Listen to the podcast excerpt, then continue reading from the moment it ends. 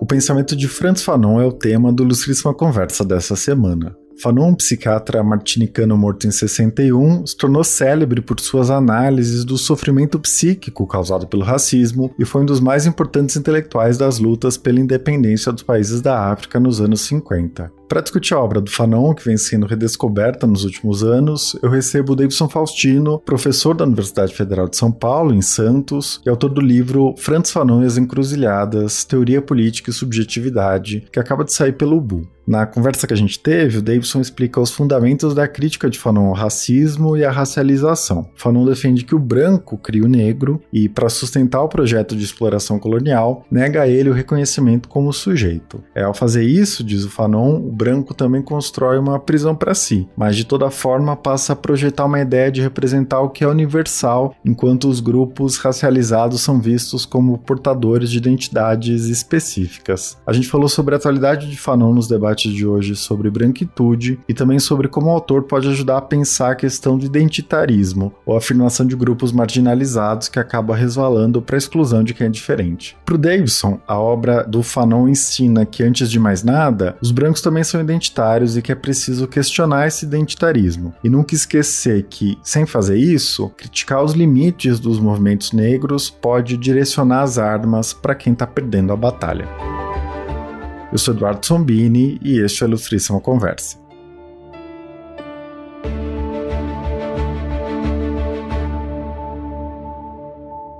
Davidson, seja muito bem-vindo à Ilustríssima Conversa. Bom, nos últimos anos, os livros mais conhecidos do Fanon ganharam novas edições no Brasil, né? E alguns foram publicados pela primeira vez no país, como Escritos Políticos, que saiu no ano passado. É, ao mesmo tempo, a obra dele vem sendo retomada por uma nova geração de pesquisadores e de ativistas, da qual você faz parte. Para a gente começar, eu queria te pedir para apresentar o Franz Fanon para quem só ouviu falar dele ou não conhece mais a fundo. Quem foi ele? Quais são os principais marcos da vida dele? Bom, primeiro eu queria agradecer a oportunidade de estar aqui nessa conversa, falando desse autor tão importante. O Francis Fanon, ele foi um psiquiatra martinicano. Para quem não conhece, a Martinica, até hoje, ela é um território francês. A Martinica é uma colônia francesa, uma colônia contemporânea, inclusive, situada no Caribe. E o Francis Fanon nasceu no, nessa ilha e ele tem uma história pessoal bastante curiosa, porque ele viveu momentos muito importantes da história francesa e mundial. Ele nasceu em 1925 e morreu em 1961. E, portanto, ele acompanhou e participou da Segunda Guerra. Durante a Segunda Guerra, ele era adolescente, jovenzinho, e a, a França foi ocupada pela Alemanha. E a França mobilizou todas as suas colônias para defender o território francês. E, e o Fanon, como um jovem estudante do colegial, do liceu, ele se alistou às tropas rebeldes francesas. Rebelde porque a França, apesar de ter sido invadida pela Alemanha, houve um acordo entre o governo francês e o governo alemão e mas uma parte da população francesa discordou desse acordo e então Fanon ele se alistou num, num, tipo de exército rebelde cujo principal foco desse exército era lutar contra o avanço do nazismo no interior da França né? então Fanon se engajou desde muito cedo na luta contra o nazismo contra o fascismo e foi para a França para defender a França né da, dessa ocupação mas também para defender ideais mais amplos democráticos. Né? E nesse processo ele teve uma surpresa muito desagradável, porque, embora ele crescesse ouvindo que todos os matinicanos eram franceses, então, portanto, ele se sentia um francês, ele descobre, ao chegar no continente europeu, que ele não era visto como francês aos olhos dos franceses metropolitanos, porque ele era negro. Ele descobre uma certa racialização da nacionalidade à medida em que ele sai da Martinica e visita o território francês. Isso foi muito impactante para ele, foi, foi assustador. Mas eu estou citando esse, exemplo da vida dele porque é interessante porque o Fanon escreve uma carta para um amigo dele bastante decepcionado assim com o tratamento dos franceses aos soldados negros. E aí não havia só martinicanos, havia malinenses, havia senegaleses e eles eram tratados de uma forma muito desigual no interior do exército, né? E o Fanon escreve uma carta ao amigo, a um amigo martinicano, reclamando desse tratamento, e o amigo responde a carta dizendo: bom, então deixa esses, esses brancos aí se matarem entre si e sai fora. Eles não merecem o nosso sangue, né? E aí o Fanon responde a carta dizendo: não, mas é contra o fascismo. Há algo maior aqui, né? Há, há, há uma ameaça à liberdade enquanto a, a, liberdade estiver em risco, enquanto pessoas, né, o Fanon estava se referindo às denúncias e deportações de franceses judeus para a Alemanha nazista, né, já, isso já era de conhecimento naquele momento, e o, o Fanon diz, enquanto a liberdade estiver sendo atacada, enquanto pessoas estiverem tendo sua vida em risco, a luta contra o nazismo não é uma luta francesa, é uma luta de toda a humanidade, e eu seguirei lutando, né, e ele segue nas fileiras do exército, e aí, bom, depois disso, o desfecho social a gente conhece, né? O, o nazismo perde a Segunda Guerra e o Fanon retorna para Martinica. Ao retornar para Martinica, ele se engaja nas discussões estudantis, nos movimentos de esquerda na, na e depois de um tempo ele volta à França para estudar na universidade e aí ele vai estudar em Lyon e ele estuda medicina psiquiátrica, na especialização da psiquiatria forense. Então, o Fanon ele foi um psiquiatra que viveu pouco, viveu 36 anos, mas nesses 36 anos ele foi se envolvendo com alguns acontecimentos. Né? Então, depois dessa incursão pela luta contra o nazismo na Segunda Guerra, logo em seguida,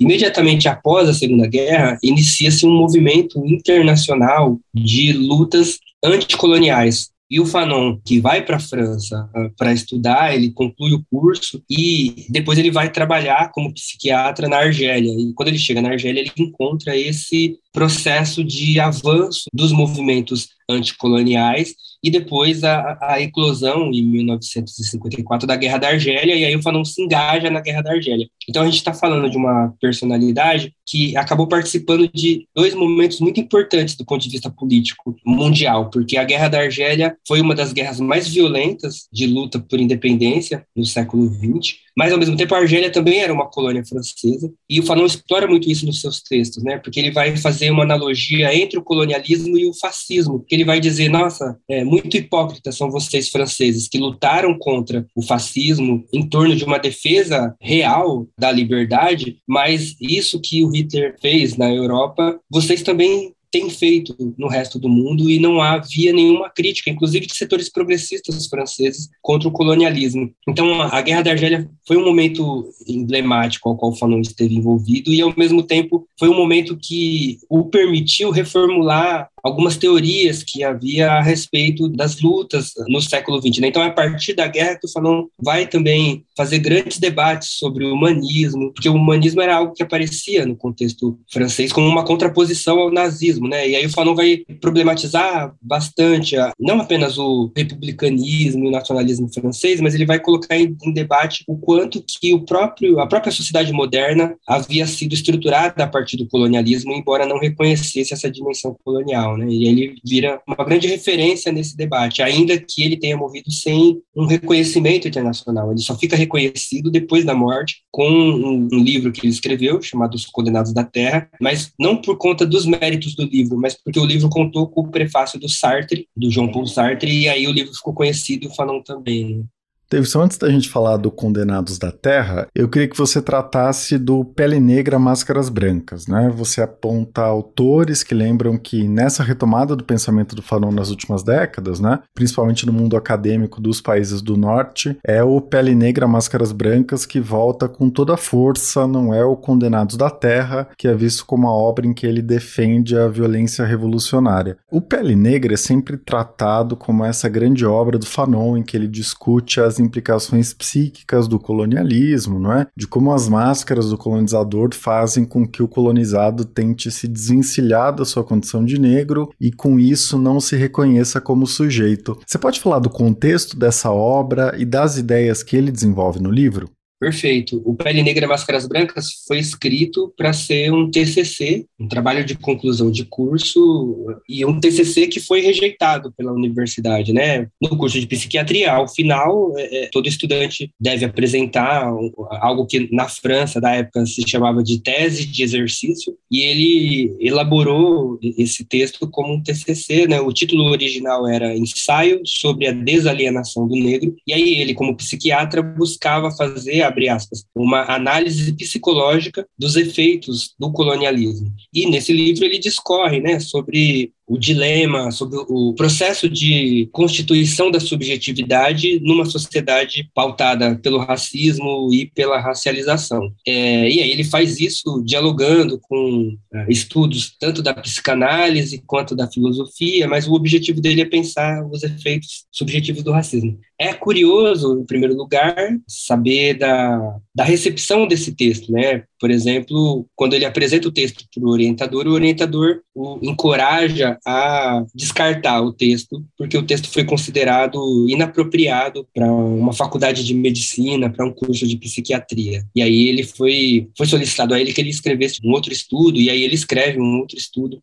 com uma discussão onde o racismo desaparece no, no estudo e ele vai discutir a relação entre transtornos neurodegenerativos e a produção de loucura, né? E aí é, é um estudo que também muito interessante, mas onde o racismo não é o elemento que está no eixo. E isso já diz muito.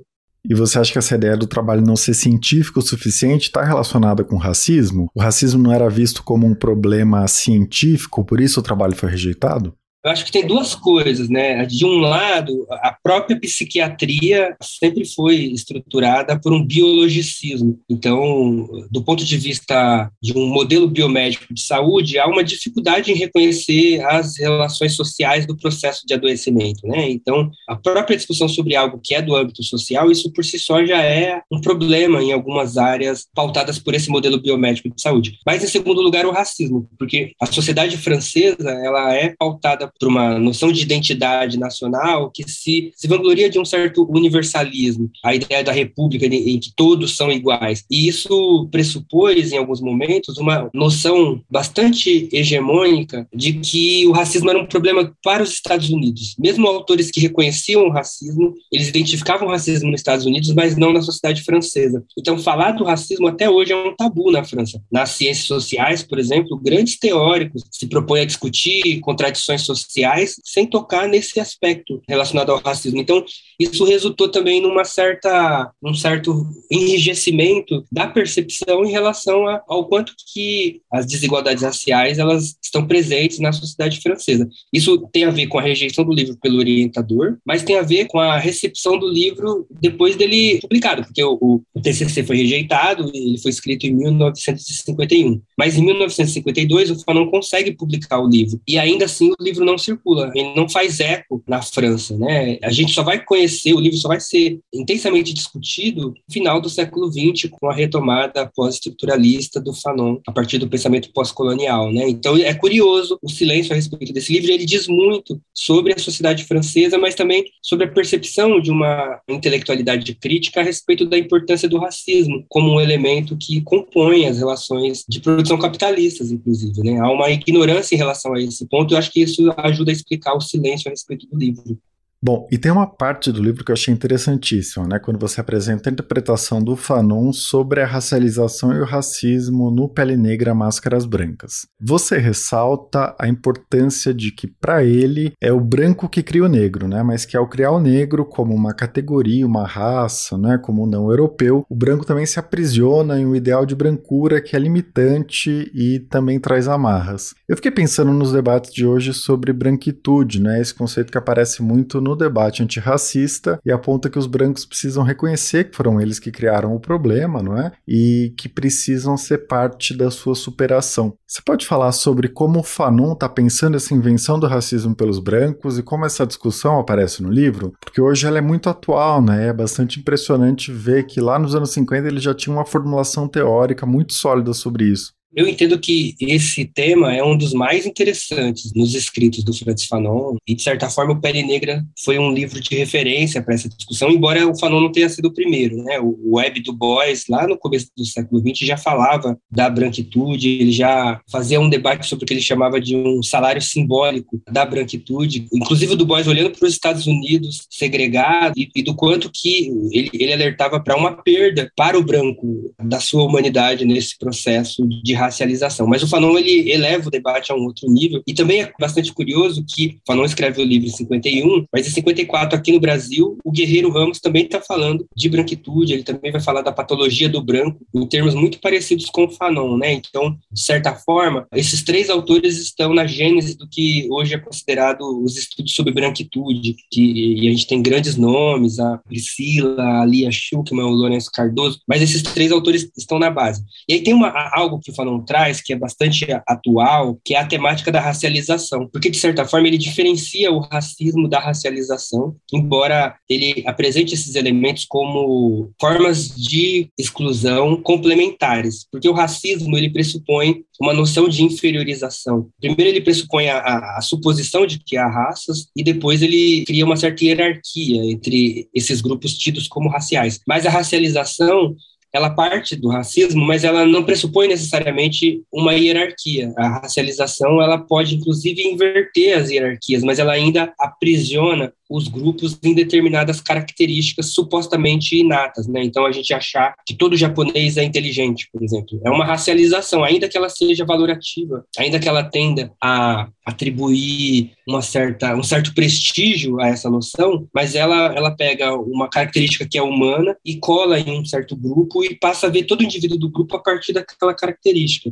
É a partir dessa noção de racialização, o Fanon vai discutir a branquitude, porque a branquitude pressupõe uma racialização da experiência humana. Em primeiro lugar, isso que você chama atenção, né? Fanon vai dizer que o racismo surge no, na sociedade moderna, no momento em que a própria sociedade ocidental ela está forjando uma noção de sujeito, uma noção de indivíduo. Aliás, a noção de sujeito ela, ela é originada por uma noção de indivíduo, indivíduo como universalmente livre e essa liberdade como algo inalienável como algo que nos iguala a todos. Há um certo universalismo inerente à noção de indivíduo que vai ser a base para o direito burguês, mas também vai ser a base para a filosofia, vai ser a base para a psicologia e etc. Então você tem um universalismo que é parte dessa noção de sujeito que emerge na sociedade moderna. Mas ao mesmo tempo essa noção de sujeito ela não pode ser estendida para os colonizados sob o risco de ter que considerar o colonizado igual e isso inviabilizar no plano ético, político e estético a própria escravidão, por exemplo, ou a dominação dos territórios não europeus. Então, ao mesmo tempo que se forja uma noção de sujeito, pautada nessa premissa do indivíduo, essa premissa não pode ser estendida ao colonizado. O colonizado, ele deixa de ser visto como humano e deixa de ser visto como indivíduo. Ele é sempre reduzido ao biológico e aí a sua dimensão individual se perde. Mas esse biológico, ele é sempre construído a partir de premissas fantasmagóricas, fantasiosas, né? Então, se há o desenvolvimento de uma noção de sujeito na Europa, para que essa noção não seja estendida para os não europeus, é necessário não reconhecer a dimensão de humano dos não europeus. Portanto, os não europeus passam a ser vistos apenas como animais, apenas como seres determinados pela natureza, né? Então, para o Fanon, a origem do racismo é essa, é essa impossibilidade de estender aos não europeus o reconhecimento dos não europeus como sujeitos. E nesse sentido, a racialização ela vai ter um papel fundamental, porque a racialização ela fixa em primeiro lugar os colonizados na natureza. Então, se a gente pensar em indígenas, a gente sempre pensa numa noção de selvagem de indígena. A gente se assusta quando a gente vê uma pessoa indígena com celular, por exemplo. Então, a, a racialização ela fixa, mesmo quando a gente tenta reconhecer aspectos positivos nos africanos, nas populações indígenas, a gente sempre associa esse positivo à natureza. O Fanon vai dizer que esse processo é fundamental para legitimar uma certa narrativa do Ocidente como aquele único detentor de conhecimento, do progresso, né? Mas ao mesmo tempo, a racialização não é só uma distribuição de estereótipos entre grupos, ela pressupõe a exclusão de alguns grupos da própria noção de humanidade que está se forjando. Então, o colonizado não é só alguém que está preso à natureza, mas ele é quase um algo que não pode ser alguém. Ele, por estar preso à natureza, ele não pode as premissas éticas, políticas e estéticas que estão previstas para esse sujeito moderno, elas não precisam se aplicar ao colonizado. Então, ele não, ele não ele deixa de ser reconhecido como sujeito de si. Para o Fanon, o, o signo negro, o significante negro, vou colocar dessa forma, ele emerge desse contexto. Ele ajuda a operacionalizar essa barreira no reconhecimento das pessoas colonizadas como humanas. Né? Então, na colonização portuguesa, por exemplo, negros eram tanto os negros, tanto os, os, africanos, quanto os indígenas. Os indígenas eram chamados de negro da terra, negros da da terra e os africanos eram chamados de negro da Guiné. Mas em ambos os casos há a impossibilidade de reconhecer essas pessoas como sujeitos, uma vez que elas seriam determinadas pela natureza. Então, no primeiro momento, a racialização ela cola o colonizado na natureza. Mas ao mesmo tempo, Fanon vai dizer, ao colar o colonizado na natureza, a racialização ela cobra um preço para esse sujeito colonial, porque se o, o, europeu é o único a ser visto como colonial e ao mesmo tempo o europeu cria um negro para viabilizar a colonização, ao criar um negro, o europeu cria o branco ao criar um negro, o branco cria a si próprio enquanto branco. Mas há um problema aqui, porque se o negro é isso, isso e aquilo, o branco passa a ser visto como oposição àquilo que é identificado no negro. Em contrapartida, essa racialização ela acaba resultando numa racialização não só do negro, mas do branco, porque tudo aquilo que a Europa não reconhece em si, por exemplo, a natureza, por exemplo, a selvageria, por exemplo, a violência, ela só passa a ser reconhecida no colonizado a contrapartida disso é que ela deixa de ser reconhecida na Europa, no Ocidente. O Freud tem um texto muito interessante sobre a guerra, para fazer uma menção à guerra da Ucrânia agora. E ele se espanta com o fato de que povos civilizados estão usando violência entre si ao invés de usarem aquilo que se convencionou como algo inato à política, a possibilidade de resolver os conflitos no parlamento, nas instâncias democráticas. Ele, nossa, povos civilizados se matando. É, mas esse espanto ele diz muito, porque é como se fosse natural que os não civilizados se matassem. Mas o que não se pergunta é quem é considerado civilizado e quem não é considerado civilizado, porque quando a guerra é contra os não civilizados, ela sequer é reconhecida como guerra. Os direitos da guerra, por exemplo, numa guerra há um conjunto de prerrogativas do ponto de vista de direito que tem que ser reconhecidas. Esses direitos, eles não se aplicam quando o território ocupado é povoado por esses que não são considerados civilizados, por esses que são selvagens. E, em geral, o Fanon vai dizer, são sempre os, os negros, são sempre aqueles que estão fora da Europa, né? Então, a racialização implica não só numa distribuição diferenciada de estereótipos, mas de uma legitimação para a morte. A racialização ela acaba ocupando uma função, cumprindo uma função de a suspensão da ética uh, sobre alguns povos, a depender de determinados interesses geopolíticos do Ocidente, né? Então, o racismo e a racialização ela tem efeitos mortais, apesar de que, como você coloca, né, no plano discursivo e subjetivo, ela também representa para o Ocidente, para o branco, também uma perda da sua humanidade, porque ao deixar de reconhecer elementos em si, à medida que se atribui apenas ao outro, há uma perda de si. O branco também perde com a racialização, mas é uma perda que se dá sob um processo de exclusão de uma quantidade imensa de seres humanos identificados como diferentes. Sim, com certeza. Chamou muito a minha atenção essa discussão que você traz da, digamos, neurose branca no Fanon, né? É, em que tudo que não é branco é projetado no negro e o negro aparece sempre nessa chave da fobia, né? Mas que também expressa um desejo. Então, o que você apresenta, por exemplo, né, da imagem do homem negro, forte, viril, sexualizado, né? Toda essa idealização no mundo branco. Mas para a gente não se concentrar na experiência do branco exclusivamente, né? Você pode falar um pouco mais sobre isso que é o âmago do trabalho do Fanon, né? As implicações psíquicas de não poder ser reconhecido como sujeito. Como ele pensa a experiência do negro, né? Que para ele tem esse reconhecimento enquanto humano negado. É, acho que são duas coisas, né? Por um lado, do ponto de vista dos estudos sobre relações raciais, é sempre o outro que se estuda, né? Então, há muito mais estudos sobre o negro do que sobre o branco, e há uma certa invisibilidade do branco enquanto grupo racial. É como se o branco fosse universal, né? E isso faz com que a maioria dos estudos foquem os negros, né? É muito recente ainda os estudos sobre o branco. Mas, por outro lado, o Fanon vai explorar bastante o que ele chama dos efeitos uh, subjetivos do racismo, porque, para ele, ele está dialogando com diversas teorias psicológicas, desde a psicanálise até a fenomenologia existencial, que partem do pressuposto de que a constituição da subjetividade ela é relacional. Então, desde a infância, desde o momento que passamos a existir na barriga das nossas mães, a nossa constituição depende da interação que a gente tem com o mundo exterior. Mas o que o Fanon vai chamar a atenção é que numa sociedade racista, essa interação ela é atravessada pelo racismo. Então, é comum, por exemplo, quando uma criança está sendo gestada se essa criança é fruto de uma relação interracial, em geral há uma aposta em relação a como vai ser esse cabelo, se o cabelo vai ser mais crespo ou menos crespo, porque o cabelo crespo é visto como ruim, se esse nariz vai ser mais largo ou menos largo, porque o nariz largo é visto como feio. É interessante pensar como que, desde antes de nascer, o racismo ele vai moldando a relação da sociedade, onde se inclui a família, essa criança interracial, para pegar esse exemplo, né?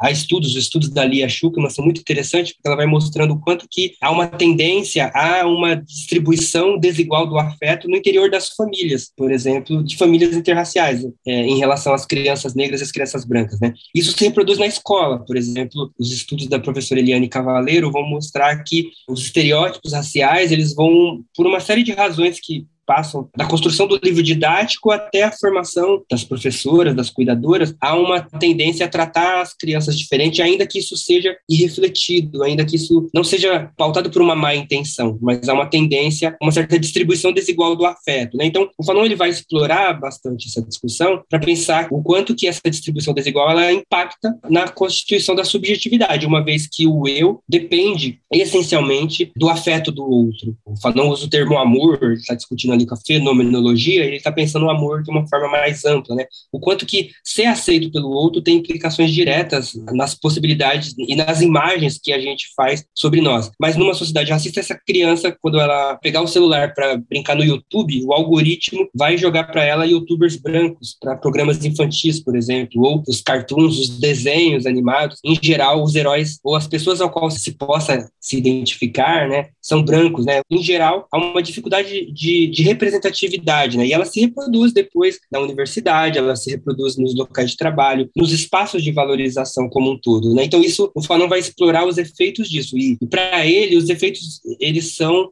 muito mais complexo do que se presume, porque, em primeiro lugar, se nós precisamos do outro para constituir a nossa subjetividade, mas também as relações concretas não validam a nossa existência, a tendência é que a própria subjetividade se constitua de uma maneira frágil ou, no mínimo, traumatizada, né? Então, o, o Fanon vai chamar atenção para os efeitos do racismo nesse processo, né? Mas tem outros efeitos que são secundários, mas que também estão presentes, porque, por exemplo, se uma pessoa sofreu um trauma, todo mundo já sofreu algum trauma, todo mundo já sofreu alguma humilhação. Isso é parte da vida na, sociedade que estamos. Mas há uma dimensão de sistematicidade na experiência do racismo, que faz com que esse trauma se repita muitas vezes. E faz com que a pessoa aprenda desde cedo que ele pode se repetir. Então, uma pessoa que já sofreu racismo numa loja, por exemplo, a tendência é que ela entre na próxima loja já esperando sofrer. Então, a pessoa negra é convocada ao tempo inteiro ela ter que imaginar que ela pode sofrer. Então, ela já pensa duas vezes em qual roupa ela vai usar, porque a depender da roupa, a seriedade dela vai ser questionada. A pessoa aprende, né? Os pais ensinam as crianças negras a não correrem à noite, porque se a polícia estiver passando, ela vai achar que você é bandido e ela pode atirar. Então, esse processo, né? essa preocupação constante com aquilo que pode acontecer, porque já aconteceu e pode acontecer novamente, faz com que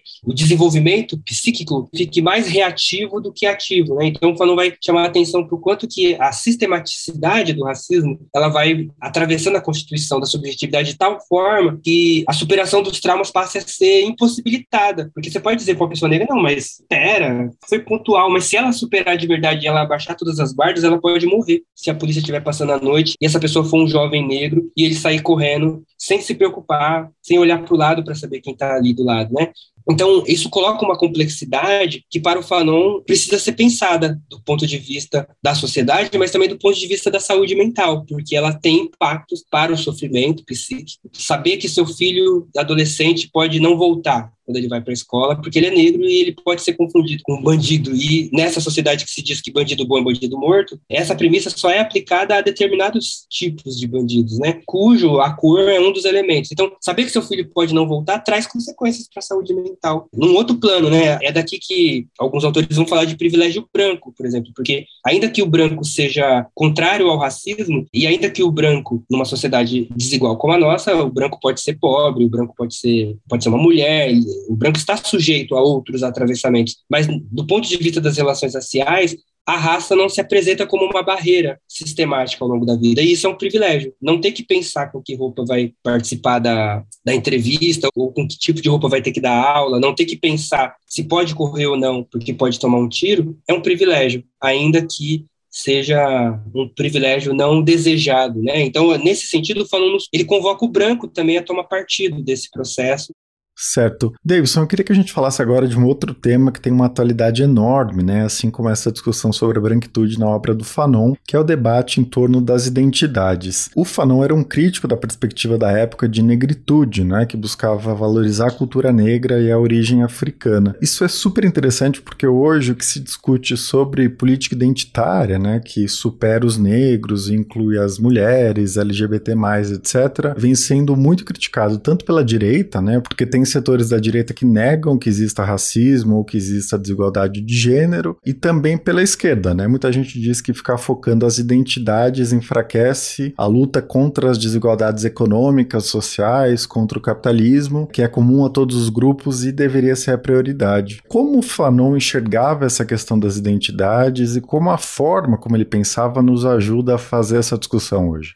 Perfeito. Aliás, eu venho defendendo né, que a perspectiva fanoniana, ela nos traz grandes contribuições para esse debate. Eu acho que ela evita algumas falsas polêmicas e nos ajuda a se posicionar de uma forma menos tensa, inclusive nessa discussão, né? Porque há uma discussão sobre a identidade que o Fanon, o Fanon toma partido de uma vertente filosófica que acredita que a identidade ela é sempre uma restrição. Quando eu me vejo como, sei lá, como brasileiro, eu deixo de me ver como boliviano, por exemplo. Eu fico bravo com os rumos do Brasil e às vezes não me solidarizo com o boliviano que às vezes está sofrendo mais que o brasileiro, né? Então, a identidade identidade nacional, por exemplo, ela é uma restrição da nossa percepção. Ela, de certa forma, nos coloca diante de referenciais inventados, toda nação é uma comunidade imaginada, né, dizia o Benedict Anderson, e referenciais que nos fazem acreditar que somos diferentes de quem está fora daquela fronteira imaginada. Então isso acontece com a nação, isso acontece com a classe, de certa forma, isso acontece com os, os grupos raciais, isso acontece com o gênero, mas essa fronteira, embora ela seja imaginada, ela tem efeitos muito concretos na divisão, na distribuição de poder e na possibilidade de vida das pessoas. Então ela não pode ser ignorada, embora ela seja uma construção.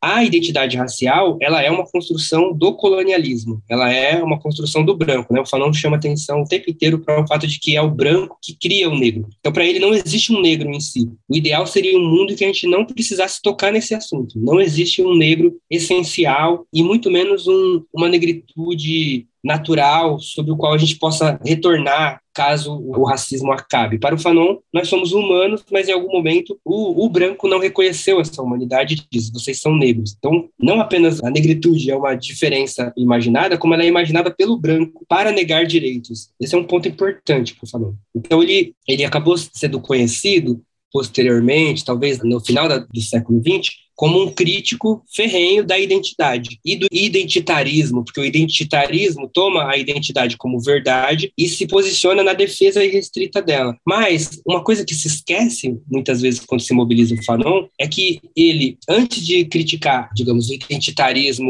subversivo e o identitarismo insurgente, vamos pensar num, num movimento social que se organiza em torno da negritude, por exemplo, para defender os seus interesses numa sociedade racista. O Fanon ele vai fazer críticas a, a, essa defesa quando ela ignora o seu caráter histórico e ela se pauta por elementos raciais. Mas o Fanon vai dizer, esse identitarismo precisa ser criticado, porque a raça é uma comunidade imaginada. No entanto, antes de criticar o identitarismo negro, a principal tarefa é criticar o identitarismo branco, que está presente nas ciências sociais, na filosofia, na psicologia, na biologia, no jornalismo, nas religiões, que, é, embora não se paute necessariamente por uma defesa do branco, o branco não aparece nomeado, mas todas as vezes que se fala de humano, é, é do branco que está se falando. Por exemplo, a gente está tendo bombardeio é, na Etiópia, mas não é esse bombardeio não é notícia como o bombardeio na Ucrânia, ainda que não se compare a disputa, porque por detrás da disputa pela Ucrânia, a gente tem uma certa perda de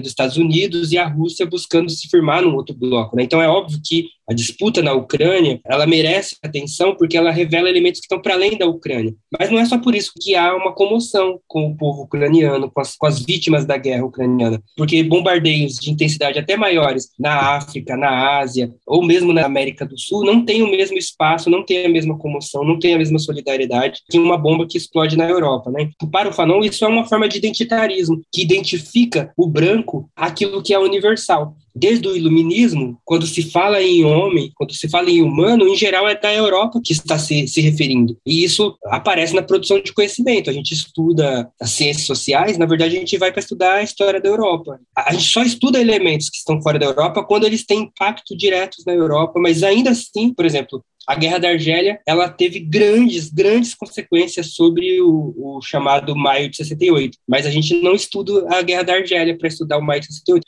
Então, há um eurocentrismo na produção de conhecimento moderna que para o Fanon é um identitarismo branco, que ninguém questiona, porque ele não aparece como branco, ele aparece como universal, mas esse universal não é um universal de fato, ele é um falso universal que toma a particularidade europeia como universal, e a partir daí o branco não precisa nem aparecer como branco. É por isso que nos estudos sobre relações raciais, geralmente a gente estuda os indígenas, estuda os negros, no máximo o judeu, mas é o outro, o branco mesmo, ele não aparece nesse processo. Para o Fanon, isso é um identitarismo, só que é esse identitarismo que precisa ser questionado. Isso não significa que não seja necessário criticar também um certo essencialismo que permeia a formulação política e estética e às vezes ética de alguns movimentos antirracistas. Mas esse identitarismo ele, ele foi em última instância criado pelo branco. É que esses movimentos mobilizam esses mesmos termos para defender seus interesses. Então é, é necessário criticar esse identitarismo negro. Mas se a gente não critica antes o identitarismo branco, a gente só vai direcionar nossas armas para quem está perdendo, para quem está em desvantagem na disputa, né? Só que criticar o identitarismo branco é recolocar o debate sobre o que a gente considera universal e sobre qual o lugar desses outros, abre aspas, desses outros naquilo que se considera universal, né? Então vamos falar de guerra, por que a gente só está falando da Ucrânia e não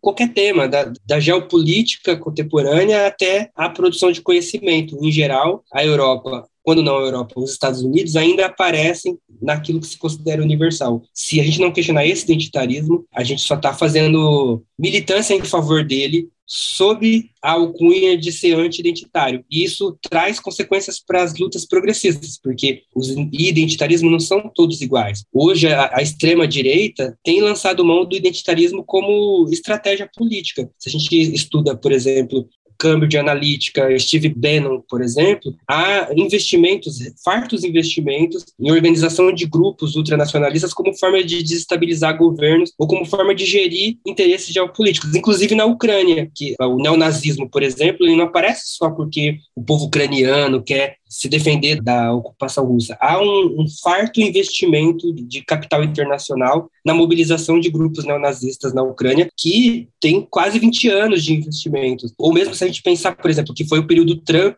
incentivo aberto à organização de grupos neonazistas. Então há um identitarismo branco que está para além, inclusive, desse falso universalismo. Há um identitarismo branco que se apresenta como identitário, inclusive. Então, fazer a crítica ao identitarismo é colocar esse debate também em discussão. Bom, no livro você mostra essa crítica do Fanon à negritude, que idealiza um passado, um passado na África, né, e esses atributos da, entre aspas, essência negra, né, as manifestações culturais, a dança, a alegria, aquela coisa um tanto estereotipada do que seria esse passado. Mas no identitarismo branco, não é, que tem o ápice nesses grupos de inclinação fascista, neonazista, aparece uma lógica parecida, né, de criar um passado fantasioso, é, nesse caso em que não tem nenhum tipo de entre cruzamento racial, né? essa ideia da origem racialmente limpa, entre aspas, né? É, e o Fanon vai denunciar a presença desse mito na esquerda francesa, que é com quem ele está dialogando, né? Porque, por exemplo, quando eclode a Guerra da Argélia, uma parte da esquerda vai ficar em cima do muro em relação à demanda por independência dos argelinos, porque defendiam o mito da Argélia francesa, o mito da identidade francesa, né? E aí o Fanon vai falar, mas não são vocês que falam internacionalismo, por exemplo? Então é bastante interessante pensar que alguns mitos identitários, eles, eles circulam, né? E aí nesse sentido, o Fanon vai alertar os movimentos antirracistas também, eles vão dizer, os movimentos antirracistas também não estão isentos de reproduzir. Se a gente pensar, talvez um fenômeno contemporâneo bastante curioso de identitarismo é o caso da Índia porque a Índia foi colônia da Inglaterra e houve um momento em que o governo britânico tentou desmantelar o hinduísmo como uma estratégia de administração. Depois o governo britânico foi percebendo que não ia funcionar e que era melhor gerir e fazer aliança com as castas consideradas superiores como forma de manutenção e reprodução dos interesses coloniais. Mas, ao mesmo tempo, hoje há uma mobilização do nacionalismo hindu a partir de um discurso excludente, a partir de uma noção de que, por exemplo, quem for muçulmano não é hindu de verdade, ainda que tenha nascido na Índia, ainda que, usar o termo liberal, ainda que pague os impostos, ainda que tenha todos os documentos, não é digno de merecer o acolhimento do Estado, porque não é considerado hindu de verdade, né? E essa frase é proferida pelo presidente, pelo Modi, por exemplo. Então você tem, o Fanon está alertando para os riscos do identitarismo, ele resultar em tentativas de proteção ou de visibilização ou de afirmação de grupos, mas uma proteção que se pauta pela exclusão de tudo que é diferente. E aí, nesse sentido, ele alerta a esquerda, mas ele também alerta os movimentos antirracistas, porque uma noção essencializada pode levar à exclusão no interior do próprio grupo negro, inclusive. Porque se eu acho que para ser negro de verdade tem que tem que ter o cabelo Black Power, eu já excluo todas as outras pessoas negras que não partilham desse, desse símbolo de resistência. Né? Então, o Fanon está muito atento à presença dessa operação nos movimentos antirracistas, embora ele não opere essa crítica com uma falsa simetria. Né? Ele não está equiparando o identitarismo branco com esse identitarismo negro, mas ele está dizendo que esse identitarismo negro também é um limite que precisa ser questionado para que a luta avance, para que se reconheça a diversidade no interior do grupo negro, para que se possa fazer alianças estratégicas com brancos antirracistas, para que se possa questionar a própria cultura a ponto de pensar pensar em que, em que aspectos é necessário avançar, porque se eu acho que a luta é só voltar ao passado, eu não me permito também ser sujeito na relação com a cultura, e aí o que resta é só repetir o que já aconteceu antes, ao invés de rasgar o, o tempo presente na direção de um futuro, né? Então, o identitarismo é um limite, mas repito, né, para o Fanon, criticar o identitarismo negro sem antes desmantelar ou pelo menos enfrentar o identitarismo branco é apenas fazer uma advocacy da ordem racista excludente. Davidson, você consegue dar um exemplo mais concreto né, do que seria esse identitarismo negro? Talvez não tenha ficado muito nítido do que a gente está falando. É, para o Fanon, por exemplo, ele está olhando o movimento de negritude da década de 30 e é um movimento que, que tem um mérito, para o Fanon, ele tem um mérito de valorizar a cultura negra. Então ele se depara, o ponto de partida dele é uma desvalorização de tudo que é negro e uma inferiorização. Né? Então, não apenas o negro é colado, fixado na natureza, como a natureza é vista como inferior à razão. E, e, às vezes como algo bárbaro, como algo rústico que precisa ser superado para que o progresso aconteça. É, esse é o ponto de partida da negritude. O que a negritude vai fazer é inverter a valorização estética dessas separações e vai dizer a natureza é superior à razão. O movimento de negritude está lendo Nietzsche, está lendo a Escola de Frankfurt, está falando ah, a razão instrumental levou a Europa à guerra, por exemplo. Agora, a África não, a África é na natureza, a África não rompeu com a natureza, então a África é superior, porque a África ainda está ligada ao selvagem, e o selvagem é, sim, aquilo que é superior. Então, o movimento de negritude, aos olhos do Fanon, ele inverte ética, política e esteticamente os termos do colonialismo e passa a valorizar o desvalorizado. O Fanon vai falar, isso é legal, porque isso retira o europeu desse lugar de universal que o identitarismo branco colocou. Mas tem um grave limite, ele não rompe com a racialização, ele não rompe com essa fixação do negro na natureza e com a fixação do branco na técnica, e isso é falso, porque a gente tem desenvolvimento tecnológico em todos os grupos humanos, Aliás, o desenvolvimento tecnológico europeu só foi possível mediante o contato dos europeus com povos não europeus, inclusive. É, então, não basta só inverter e dizer que a emoção é superior à razão, se eu não rompo com essa noção que ignora a presença da razão nas culturas negras, nos povos não brancos, e que ignora a presença da emoção, do corpo, da libido na, na Europa. Tanto que a Europa precisou inventar psicanálise para lidar o seu distanciamento em relação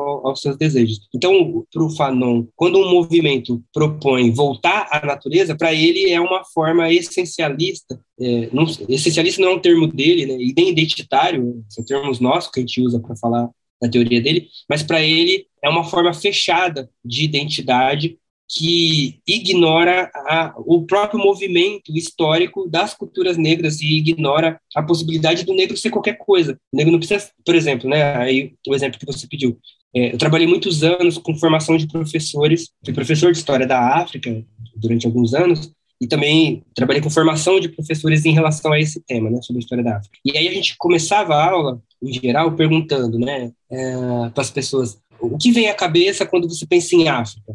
E, em geral, as pessoas traziam palavras horríveis: fome, miséria, morte, desgraça, doenças. Isso era, é, era uma regra. A não ser que havia alguém ali politicamente correto que tentava fugir disso. Mas aí eu problematizava, falava, tá, mas não tem nada positivo para falar sobre África? E aí as pessoas traziam. Quando elas falavam positivo, elas falavam o lúdico, as cores, o safari, os animais, né? Então, essa racialização, ela está presente mesmo naquilo que se, que se vê como positivo, né? Para o Fanon, o movimento de negritude, ele, ele, ele faz a mesma operação. Só que ele, ele, ele ainda continua olhando para a África como animal, como natureza, como selvagem, mas agora ele vê essa selvageria como algo positivo. Para ele, isso nem tem eco, isso não se justifica historicamente, porque não tem Grécia sem Egito, a gente não tem renascimento sem os mouros, a gente não, e sem a China, e sem a queda de, de Constantinopla. Gente, você tem um, um mundo não europeu existindo para que a Europa fosse o que ela é. Então, isso não se justifica nem historicamente, mas também do ponto de vista politicamente é um, é um erro, porque aí eu, se eu acho que a natureza é o horizonte, eu não permito que o negro se veja enquanto humano universal. Eu continuo deixando o universal para o branco e eu só permito que o negro se veja naquilo que é negro. Mas a Fanon vai perguntar, tá, mas quem definiu o que é negro? O branco. E, definiu o, o, colono da natureza, deixando de reconhecer tudo que não é natureza nele. Né? Então, não basta inverter. Então, acho que esse é um, um exemplo mais expressivo assim, da, da crítica fanoniana à racialização.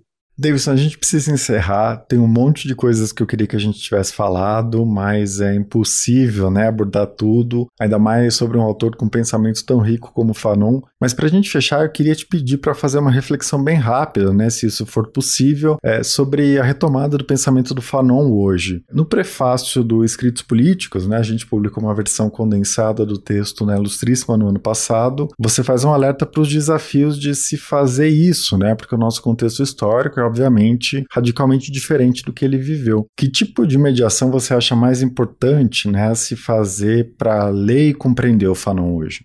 Resumidamente, o tempo e o espaço. Porque o tempo do Fanon era outro, né?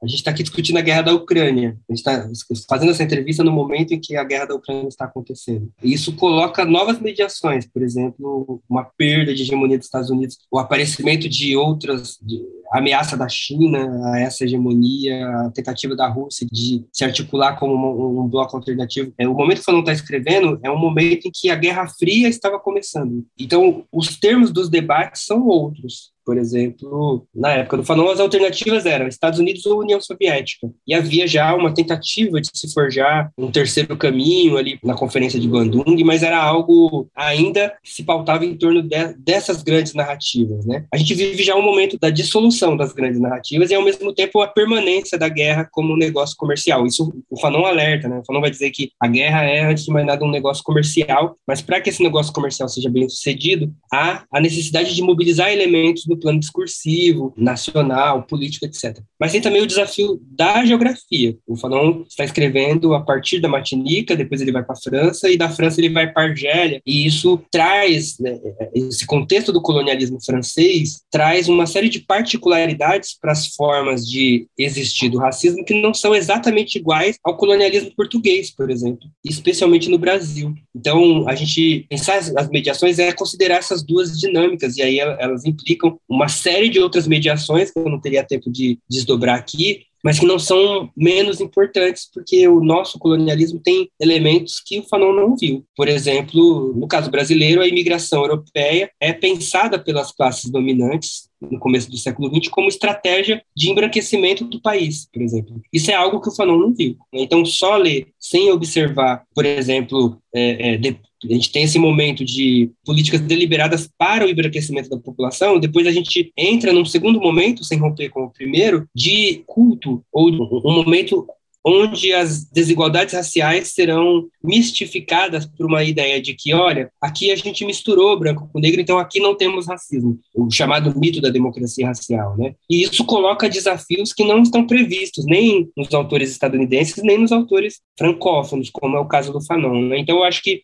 tem elementos que nos exigem e além do Fanon. Mas eu entendo e tem, quanto mais eu leio o Fanon e tenho lido sobre quem lê sobre o Fanon, cada vez mais convencido de que ele é um autor incontornável para os nossos tempos e para que, inclusive, a gente enfrente os, a, as nossas particularidades, porque ainda que haja diferenças entre os racismos, tem elementos que são gerais. E, e, tem questões que o Fanon levantou lá atrás que eu entendo que hoje são mais atuais do que na época dele. Por exemplo, a, a temática da identidade, do identitarismo, que a gente estava conversando aqui. Hoje ela tem uma importância ainda maior do que, do que na época dele. Né? E eu poderia listar outros elementos, por exemplo, a relação entre discriminação e subjetividade, por exemplo.